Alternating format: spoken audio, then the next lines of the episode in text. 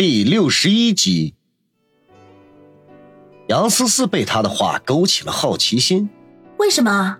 王宇摇头晃脑的说道：“因为啊，我担心他会在粥里给我放泻药啊。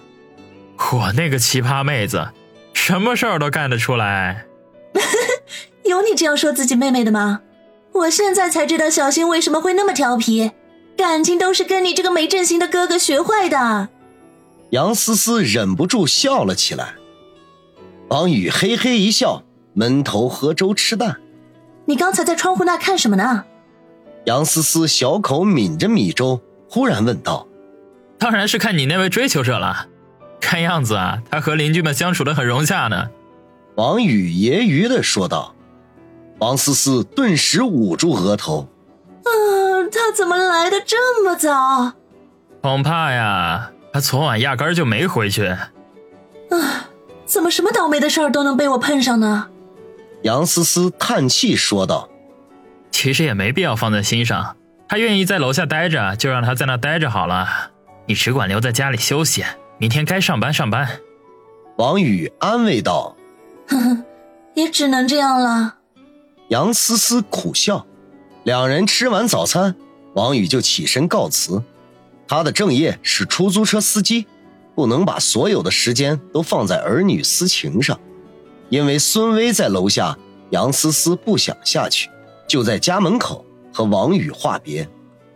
王宇嘱咐他，如果孙威有什么过分的行为，就立刻给他打电话，然后便要推门出去。没想到杨思思却忽然抓住了他的胳膊，有些羞涩地说道：“王宇。”昨天晚上，对不起，你不会放在心上吧？王宇有些意外，转过身说道：“没有，你别瞎想了。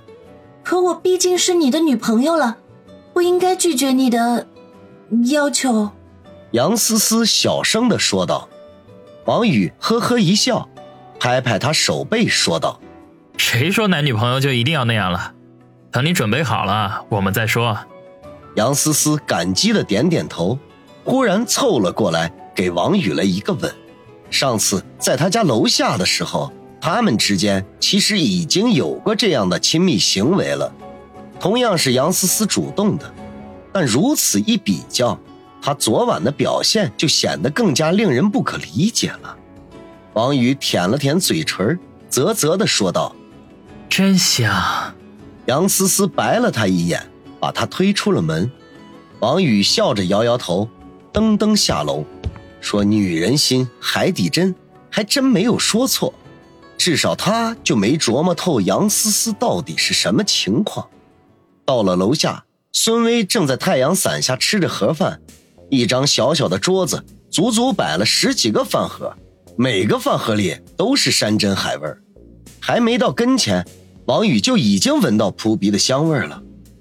在孙威的身后，四个穿着黑西服、戴着大墨镜的彪形大汉毕恭毕敬地站成一排，每个人的嘴唇都抿成了一条直线，似乎在刻意地营造出彪悍的感觉。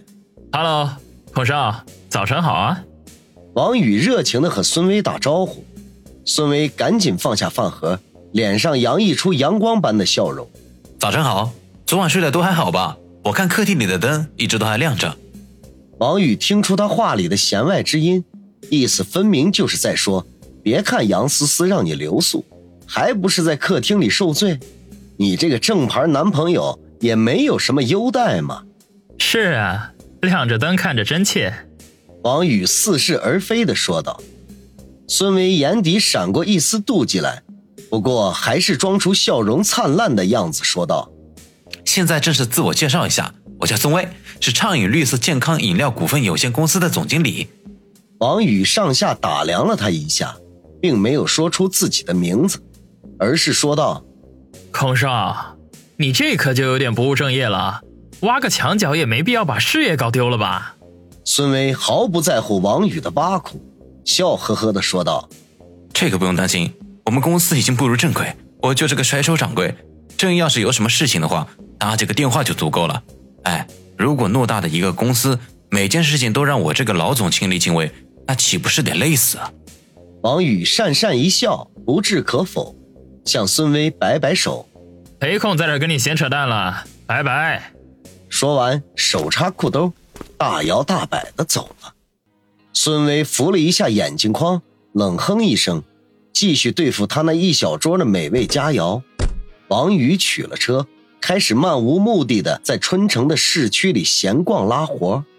说起来，这些天都基本上没有正儿八百的出过车了。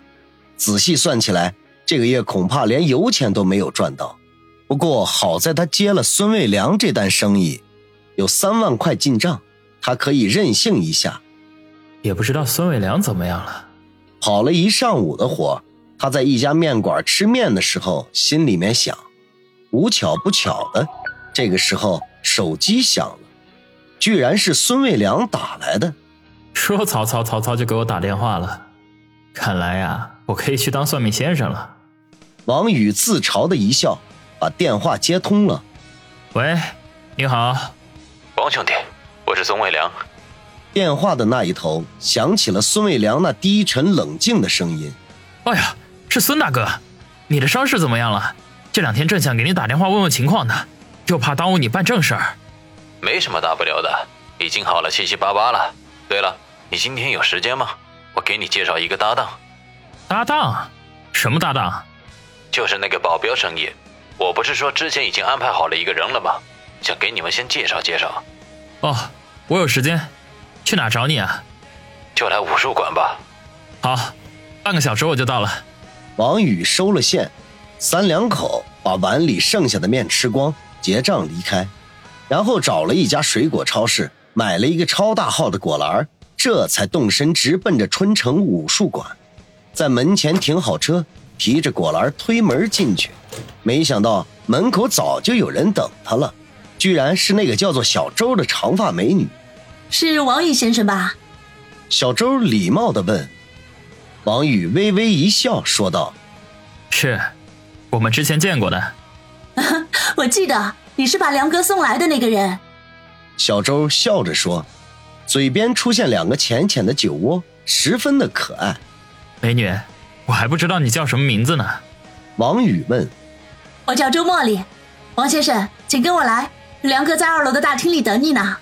小周说了一下自己的名字，就催促道：“王宇讪讪一笑，本来还想聊几句的，看来暂时是没有机会了。”当下，小周在前面引路，从左侧的楼梯直奔二楼。二楼的格局和一楼有些相似，只是没有了前面的吧台，走廊的一侧仍旧是练武场，只不过明显比一楼要大得多。小周说的大厅。在走廊的中间位置，对开的大门，里面是足有三四个教室那么大的练武场，地上铺着厚厚的地毯，最里面一侧的墙壁上镶着一面大镜子，在场地里人的一举一动都能反映出来。大厅里只有两个人，一个是孙卫良，另外一个就是红姐，两人正坐在休息区说话，见王宇来了。便一起起身相迎。王宇把果篮交给身边的小周，赶紧快走几步迎上去，扶住正要走过来的孙卫良。孙伟良在电话里说已经没有什么事情了，可是他的脸上仍旧没有一点儿的血色，仅仅走了几步，身子就摇摇欲坠了。看来他嘴上虽然硬，身体却吃不消。孙大哥，快点坐下休息。王宇忙说：“孙伟良拍拍他的手说：‘王兄弟，如果没有你，孙伟良恐怕已经横尸街头了。本应该向你登门道谢的，可我这伤势未好，手里面还有许多事情要处理，现在要劳烦王兄弟跑一趟了，实在不好意思啊。’孙大哥，看我你就别客气了，